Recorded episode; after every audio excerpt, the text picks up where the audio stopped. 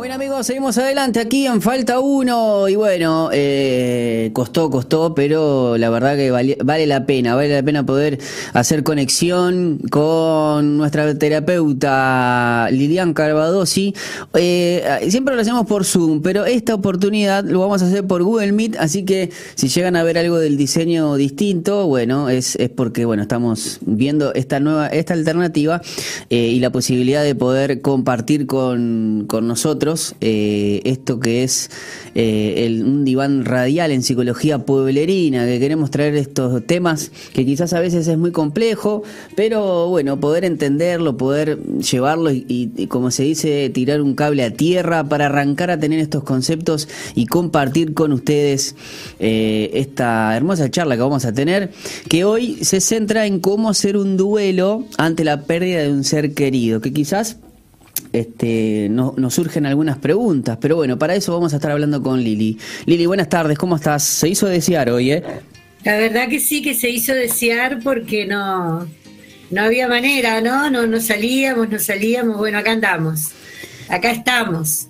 Este, bueno, eh, sí, el tema de hoy es un tema complejo, ¿verdad? Porque eh, lo vemos, lo hemos vivido y los que no lo hemos vivido lo hemos visto vivir a otros y además en algún momento de nuestra vida lo vamos a vivir, ¿no? Porque esto, esto es así.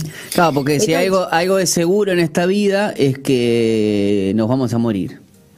Exactamente, es un, así como lo dijiste tú, eh, a mí me ha pasado de, decirle a las personas y las personas quedan como, como, como que se cierran así, no, yo no, no, mi, mi, mi, pariente no. Este, sí, a veces nos enojamos con la vida porque porque se nos murió nuestra abuelita de 102 años, este, que, que bueno, o sea, ya vivir, ya vivir más de 70, 80 años eh, en estos momentos es, es, un privilegio, ¿no? No todos llegan, ¿no? Pero bueno, eh, a veces uno, uno agranda las cosas, ¿no? Sin, respetando, respetando obviamente los sentimientos de cada uno, ¿no? Pero a veces uno eh, también dice, wow, vivir 90 años, eh, o mismo como pasó hace poquito que, bueno, falleció la reina Isabel, 96 años, todo el mundo hacía un punteo, eh, eh, es una de las de las personas, habrá muchas, pero de renombres que, que vio prácticamente todo el siglo XX, eh, y parte del ojo, y parte del XXI, ¿no? Parte del XXI. Entonces, además, este, estuvo lúcida, ¿no? Prácticamente hasta el final, haciendo todas las cosas que correspondían. Y sí, la, la vida se ha ido alargando. Esto hace unos siglos atrás no existía, la gente moría muy joven. Este, pero Sí, por eso se dice, ¿no? Que quizás es algo que podemos hablar en otros temas, ¿no? El amor para toda la vida. Este, Y bueno, sí, para toda la vida. Y vos vivías 40 años, ¿no? 50. Exacto. Por eso digo, hoy estamos con un, con un nivel de, de, de, vida bastante mayor a lo que a lo que se tenía. Pero esto, todo esto que estamos hablando hoy parte de la base de una mala información, de una mala formación ante la muerte. Los niños, por ejemplo, no se les toca el tema de la muerte. Entonces, este, cuando muere un animalito que lo quieren mucho o cosas, ellos se desesperan y no tienen noción de lo que significa muerte. No, y, además se los trata, los adultos tratan de ocultar, no sé por qué, tratan de ocultar, este, no sé, quizás queriendo como que no, como que si, si con el ocultamiento eh, evitaras el hecho. Y el hecho es que se, se, murió la, se murió o la persona o la tarde o temprano este el niño se va a enterar, ¿no? Claro, pero no tenemos eh, eso de enseñarles que, que nacemos, eh, crecemos, nos desarrollamos y morimos. Este, ese, es el, ciclo natural, ¿no? No se, no se le explica al niño, esa parte no se toca. Entonces, este, ahí empiezan cuando pasan cosas que de repente no las esperamos, como un accidente o algo donde todavía hay un niño o un, preadolescente, un adolescente, es un shock tan grande porque la muerte no está incorporada dentro de lo que significa la vida. Y, y esos son los problemas más graves que hay en los duelos. El no, la no aceptación, el no estar preparados para saber que todos nos vamos a ir. ¿ah? Este, y así como las personas lo toman diferente, em, así también eh, nos pasa con, los niños y, los adolescentes, que también los toman diferentes si no están preparados.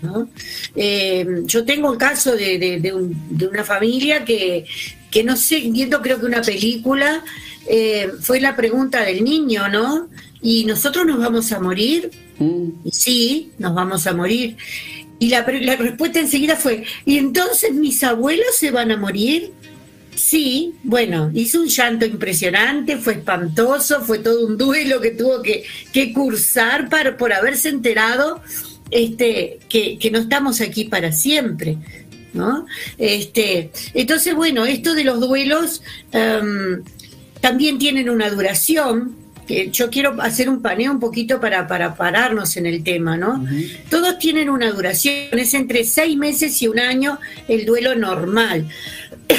Estamos hablando de normalidad, donde ya nos empezamos a sentir un poco mejor, donde ya eh, eh, vemos las cosas de otra manera, pero también hay duelos que son más complicados, que pueden venir desde esto que dije hace un ratito, de accidentes. Claro, algo más repentino, ¿no? Porque mm, cuando, cuando uno, hablamos de, en este caso, los abuelos, que por lo general, 60, 70, 80 años, muchas veces, también fruto de, por ejemplo, problemas cardíacos, eh, de, los huesos, uno va, o por ejemplo, ejemplo, en mi caso, en mi con, con, mi abuela, estaba muy sana, para mí falleció muy joven, 65 años.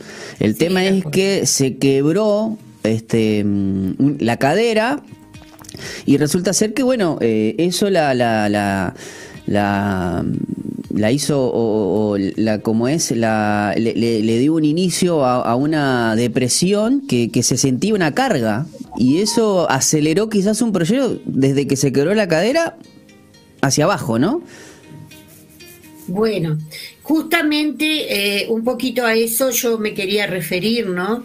De que en realidad, este, eh, lo, que, lo que nos sucede es que esas cosas que son repentinas, bueno, el duelo se complica. Y ahí estamos hablando de un duelo más largo de uno a dos años, pero esos duelos que demoran más de un año, eh, realmente requieren eh, una ayuda, una ayuda en terapia, ¿verdad? Porque realmente si no se puede salir en dos años del duelo, ya estamos en un tema más complicado tiene fases, el, duelo tiene varias fases, que por eso es aproximadamente el tiempo que damos, de seis meses a un año, lo, normal, y si no, un poco más, porque bueno, ya precisaría ayuda. La primera fase que nos pasa, siempre y cuando, como tú estabas diciendo, sea eh, algo eh, natural y no algo que, tú ves que está tan deteriorado, que se va deteriorando, se va deteriorando. Entonces tú te vas preparando para eso, porque ya ves que la persona está decayendo de una manera impresionante. Entonces el duelo eh, se va haciendo al mismo tiempo del desarrollo de esto de la persona de sentirse tan mal. Pero normalmente cuando es una, una, muerte como tú hablabas, un paro cardíaco, algo de golpe, eh, lo primero que pasa es la negación. Eh, no puede ser, no, no me digas eso, no, no se murió, no, es mentira, no, me quieren hacer pasar negación. ¿ah? Después lo, lo segundo que viene es enojo, mucho enojo. Enojo si son cristianos con Dios, enojo con, la vida en sí, enojo con, con familiares, cosas que hayan pasado, enojos. Lo tercero, empieza una negociación con la misma, con ellos mismos, ¿no? La negociación es esta. Y si yo hubiera hecho tal cosa, y si yo me hubiera dado cuenta y hubiera eh, tenido una consulta y hubiera sido, entonces es una negociación de... empiezan los reproches con uno mismo, ¿no? Exacto, exacto. Y si yo hubiera hecho, después entra en una depresión el duelo. Una depresión que, es diferente a los demás, pero sí un, desgano, no tener ganas de, levantarse, no tener ganas de ir a reuniones y cosas por el estilo. Y después de eso viene la quinta fase, que es la aceptación de lo que, sucedió. Entonces, acá era, el tema era cómo aceptar, cómo hacer, cómo superar la pérdida de un ser querido. Bueno, primero, tengo que hablar con mis familiares, con mis amigos, tengo que poder reunirme y tomar un café o un té y poder hablar. Pero yo a qué voy con poder hablar? Hablar de cómo era esa persona, de las cosas lindas que dejó, de las huellas que dejó en este mundo, del aprendizaje que me dio. Eh, o sea, un hablar no desde, desde lo caótico, sino de ver eh, toda la otra parte, que generalmente no la vemos. Em, segundo, bueno, eh, poder aprender a, a manejar los sentimientos y las emociones. Yo puedo tener ganas de llorar y bueno, está perfecto. ¿Ah? Lloro, pero después se me pasa y sigo para adelante. Después aprender a, a buscar ayuda. Es un tema muy serio el tema de buscar ayuda, ¿no? Porque yo no estoy loco. No, yo no estoy mal de la cabeza, pero ella a un terapeuta o a un psicólogo no significa estar mal de la cabeza, significa que necesito una ayuda para que me lleven. Eh, cada persona vive su propio duelo, no todos lo vivimos de la misma manera. ¿Y por qué no? Bueno, porque acá hay un tema de eh, cómo he vivido yo mi vida. ¿Ah? ¿Cómo ha sido la vida con ese familiar? Los sentimientos de culpa por haber estado enojado quizás con el familiar y, no haber estado con él. Entonces, depende de muchísimas cosas según cómo viva yo el duelo. Y además hay una, una cosa de, en, el, mundo, ¿no? ay, qué horrible, se le murió la mamá y cómo puede estar bien, cómo puede ser que se vaya a un viaje. Es, es, una cosa de permanente eh, querer ver a la persona que le pasó eso destruida, ¿no? Y ah, porque se asocia, se asocia a la muerte como un hecho tan trágico que bueno podés, este, bueno, se te le cuestiona quizás una entereza que quizás Obviamente, salvando los casos, como decimos, de que cuando es algo eh, eh, repentino, es, lógico, es lógico que quizás estés más destrozado, pero cuando pasa cuando son varios hermanos, ¿no? Y no todos, eh, no todos eh, asimilan la muerte de la misma manera. Exacto. Eh, aquel quizás, como habíamos dicho, ¿no? Estamos hablando de quizás un padre y una madre, ¿no? Que han sido quizás personas que han tenido sus diferencias con sus hijos. Resulta ser que te puede pasar que, que, que, bueno, quizás por lo general la, la, la hija más chica es la que quizás está más apegada, los otros que son más grandes lo tienen y pero no eso no significa que ame menos o ame más, ¿no? Este, no. No, que pasa que lo que pasa es que los más grandes que ya se han ido y que ya han formado sus familias y demás, tienen una, una concepción un poco diferente y ya saben que esto en, en, algún momento va a suceder. Los más chicos que están viviendo con la persona eh, lo toman de, de otra manera. ¿no? viven el día, el día, el día a día, ¿no? O vivieron el día a día también. Seguro, por eso. Entonces empiezan problemas familiares de acusar, acusar a uno, a otro. Y esto no, no, no pasa por acusar. Después el duelo en sí lo van a hacer cada uno de distinta manera. Em, a ver, yo me puse acá, mira, me anoté unas cosas, este, de qué hacer, ¿no? De, de participar en los rituales. Mucha gente le dice, ay, sí, pero no vayas al entierro no vayas, si lo velan, no vayas al velatorio. O, no lleves a los o no lleves a los niños. Exacto. Pero lo que sucede es, primero a los niños hay que preparar para entender lo que significa muerte, ¿no? Significa que nosotros venimos y estamos y nos vamos. Pero em, eso ayuda a la concientización de lo que sucedió. Porque si no lo hacemos, después empiezan por tu culpa que yo no vi enterrar a mi madre o a mi padre, Ah, por sí. la culpa de mis hermanos que no me dejaron ir. No, hay que ir y si tiene que llorar, que llore, y si tiene que ponerse mal, que se ponga, pero tiene que, que poder ver la finalización Claro. de esto que sucedió. Eh, después, mucha gente le dice que, que no llore.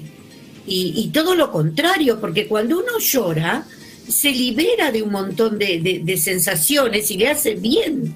Entonces, dejarlo llorar, eh, esa persona puede escribir eh, cómo siente su partida, los, eh, puede escribir recuerdos que tenga de esa persona, y eso hace muy bien, siempre el escribir hace muy bien. Es algo que se ha dejado, inclusive, voy a mirar lo que voy a decir, pero bueno, no se usa más, hace años que esto no se usa, pero así como en los cumpleaños de 15 hay un, este, un lugar donde se le puede escribir a la quinceañera o en la foto, lo que sea, un, un deseo. Antes, en, las, en los este, velorios, había un álbum para que la gente pudiera escribir lo que sentía en ese momento. Y parece espantoso, bueno, pero ¿saben No, qué? pero mirá, no, no sé, depende de cada, de, de cada una de las funerarias. Este, Ah, sí, sigue siendo. Yo, no yo, por ejemplo, en, en- hubo, hubo un, en, el, en el fallecimiento de, de- de mi suegra, este, se, se- había un, como un libro de visitas, por decirlo de una manera, Ajá. incluso con una lapicera, este, sí, de las de antes, me acuerdo, esas tipos pluma, no es que pusieron una Vic. O sea, se ve que hay algunas funerarias que todavía tienen esa sana costumbre eh, de quizás también poder dejar un, un- que quizás es un mensaje quizás para para los familiares, ¿no? Este, pero Sí, se dejó. para los familiares y para las mismas personas que escriben.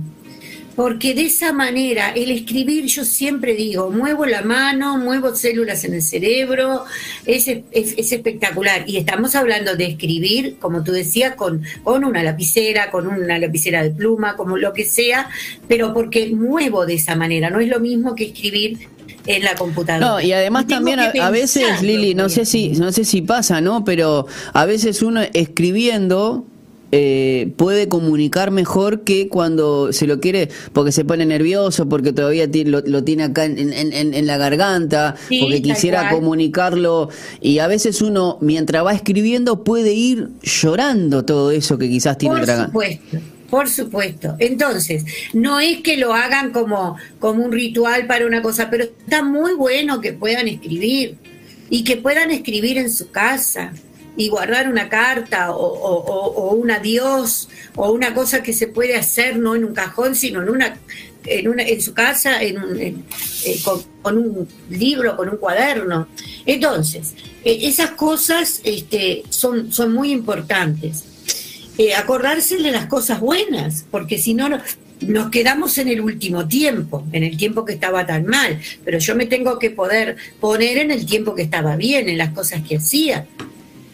Entonces, yo me tengo que quedar con esas cosas, no con lo otro. Porque si no, yo paso 20 años, cada vez que me nombran al abuelo o a, o a mamá o lo que sea, cada vez que pasa eso, yo me, me pongo horrible y me pongo a llorar. Entonces, no, digo, tengo que tratar de acordarme de otra manera. Pero yo lo que quiero decir es otra cosa. Hay cosas que no se deben decir en ese momento. Eh, como por ejemplo, bueno, no te pongas así, porque lo que pasa es que ella era mayor, ya cumplió, y en ese momento que tú estás mal. Claro, no sí. Nada, menos empatía que, ¿sabes qué? No es una cosa para decir, porque no importa si es mayor o no es mayor, tú lo querías o la querías a esa persona. Claro.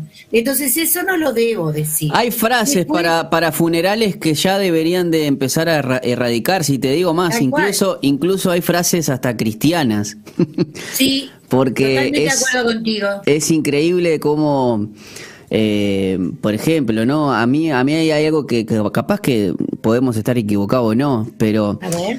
Vas a un funeral y eh, en ese momento, quizás para, para dos días después, eh, en un contexto está, eh, eh, está bien, pero decirle, y bueno, Dios tiene un propósito. Entonces, este Claro, eh, sí, eh, en estas fases del duelo que yo te estaba diciendo hace un rato, que una de ellas es el enojo y la ira, yo me puedo enojar con Dios. Claro, pero eh, no es respetar en el momento, yo no digo que Dios no tenga un propósito. No, no, no.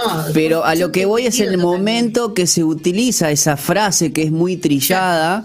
Eh, y no por ser trillada no significa que sea válida, pero entiendo que se usa acá, está, eh, es como que, bueno, no sé qué decir, digo eso. No, ¿sabes qué? Mejor no digas nada, callate la boca. Exactamente. ¿Qué puedo hacer? Abrazo a la persona, le doy un beso, nada más. Porque me parece que me parece que es representar para mí, ¿no? Mal un, un deseo que no que, que quizás es algo que es tan personal, es algo que quizás se está debatiendo entre la persona y Dios este, que quizás es encender una mecha que, que, no correspondía, porque tenemos que sacarnos esa, esa costumbre de intentar este, que siempre tenemos que decir algo, porque somos, eh, le tenemos miedo a los silencios.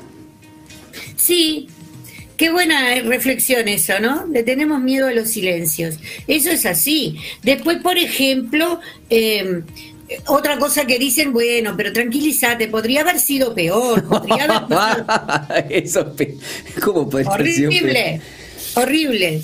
Eh, bueno, la vida sigue, la vida sigue. En ese momento no es para decir eso. Eh, hay que ser fuerte, tenés que resignarte, ya sos grande, entendés las cosas, vos te tenés que resignar. Bueno, a ver, pasaron dos días, ya no podés seguir llorando. Este, entonces, esas cosas no se pueden decir.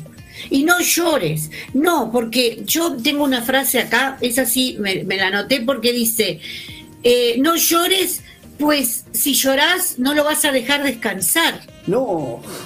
Sí, sí, sí, es muy dicha. Entonces, el sentir y el llorar nos hace sanar. Por algo tenemos el llanto. El llanto nos hace sanar. Entonces, eh, no podemos estarles diciendo esas cosas a, las personas que, realmente les hacen mucho daño, ¿no?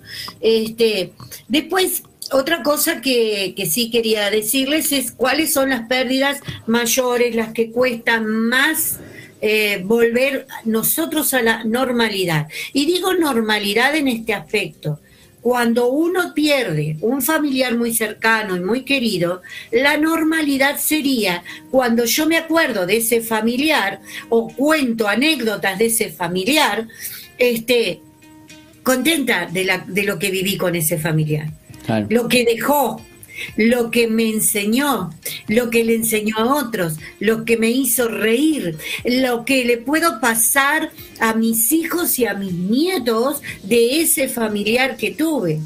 Eh, son experiencias de vida, son cosas preciosas. Si yo me acuerdo de ese familiar y sonrío, eh, estoy sano.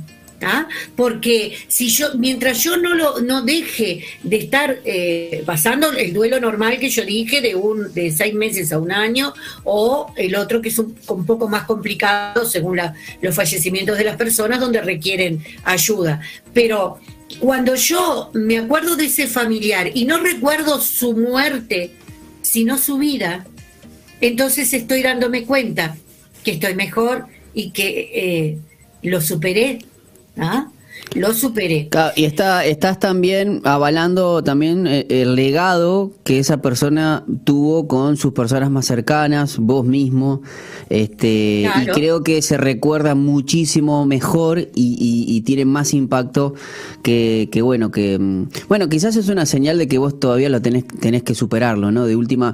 Sí, este, cuando, cuando tenés esas personas que cada vez que te hablan del hermano que se murió, se ponen a llorar y resulta que el hermano hace 10 años que se murió, obviamente hay un problema. Ahí precisa ayuda porque eso no es normal. Un ejemplo, Lili, Lili, un ejemplo de, superación que se me viene ahora, para, y ya para, ir terminando, que, me encanta eh, porque es un homenaje aún, aún no estando, pero que lo hizo la hermana de Gonchi Rodríguez. Ah, este, fantástico. Que tomó su, su pasión por el automovilismo y, se armó la, armó la, la, fundación. Eh, y, es, y es tremendo lo, lo, que está haciendo y, trascendió, o sea, el amor hacia su hermano, obviamente el dolor es algo que quizás lo, va a llevar siempre, pero ha superado con grandes eh, creces, porque bueno, cada año que pasa, eh, las campañas que se han hecho, su muerte no ha sido en vano, porque bueno, lamentablemente todo el mundo conoce, y fue hace ahora el 11 de septiembre, que se cumplieron 20 años. Como paciente a un papá que murió su hijita el día de su cumpleaños, en la mm. fiesta de su cumpleaños, hizo un paro cardíaco y, fue una negligencia, no llegaron a tiempo y demás, y la hijita murió con ocho años. Horrible ese papá como estaba, ¿no? Entonces me decía que él no iba a poder nunca superar eso. Y entonces yo le dije, pero honra a tu hija. Claro. Me dice, ¿y cómo? Bueno, en la escuela hubo, la escuela de acá se paró, viste, un día no, no, no se tuvo clase, se les tuvo que hablar a los compañeritos. Le digo, mira, junta, por ejemplo, junta libros y hace una biblioteca en la escuela de, tu hija y que le pongan el nombre de la niña.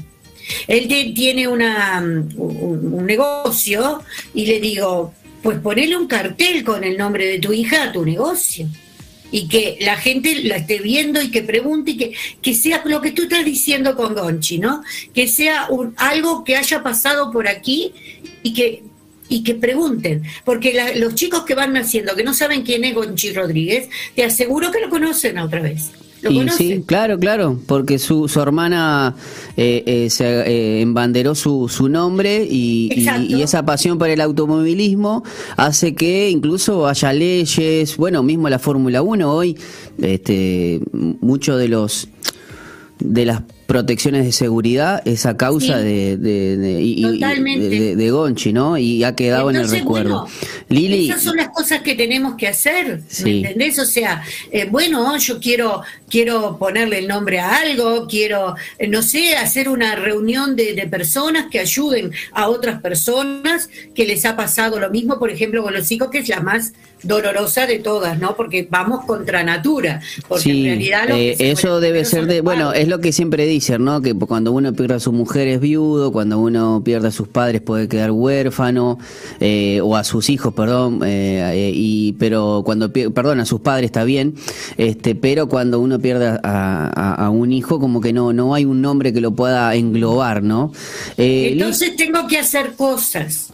¿Ah? Tengo que hacer cosas, puedo, puedo formar una especie de fundación para ayudar a padres que hayan pasado lo mismo, o ver las cosas que le gustaba a ese niño o esa niña o ese adolescente y, buscar para, formar un lugar que tenga el nombre de él y que lo, que lo, que eso siga en, como, como siguen tantos pintores y tantos escultores y cosas por el estilo, siguen hacia adelante porque el nombre persevera. Entonces, em, creo que son las cosas más importantes que tengo que hacer.